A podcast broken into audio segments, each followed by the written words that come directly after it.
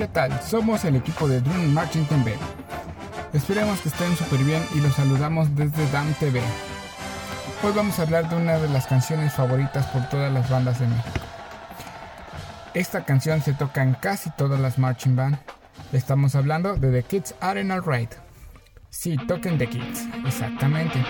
Las bandas en México tienen la bonita tradición de que se toque esta melodía dentro de sus bandas, aunque cada versión y la forma de ejecución de una banda a otra es súper diferente. Y claro, los años que tenga cada banda influyen en cómo se escucha.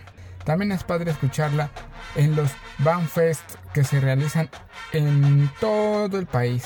Claro, unos mejores que otros, pero bueno, eso es para después. Pero ¿de dónde viene esta canción? Pertenece al disco americana del grupo The Hot Strings. Se lanzó en el 99, sí, ya hace más de dos décadas. Pertenece al género punk rock. La canción habla de la visita de Dexter Holland a su antiguo barrio en Orange County, California, donde se encontró con las trágicas vidas de sus compañeros de clase.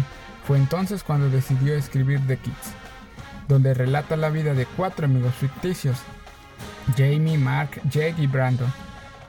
Todo lo parecido con la realidad es mera coincidencia. La primera queda embarazada, el segundo es un guitarrista marihuano, el tercero se suicida y la última víctima sufre una sobredosis y muere. Esta canción está ligada con los demás tracks del disco americano, donde hacen una crítica a la sociedad estadounidense.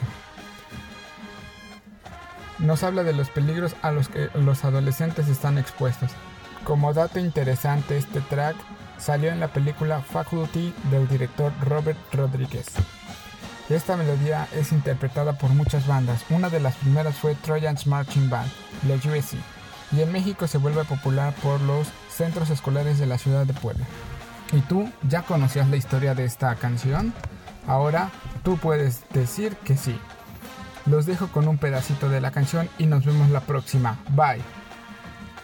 Recuerden seguirnos en Drone and Marching TV, en Facebook y en Instagram. Asimismo también en YouTube como arroba TV. Gracias y hasta la próxima.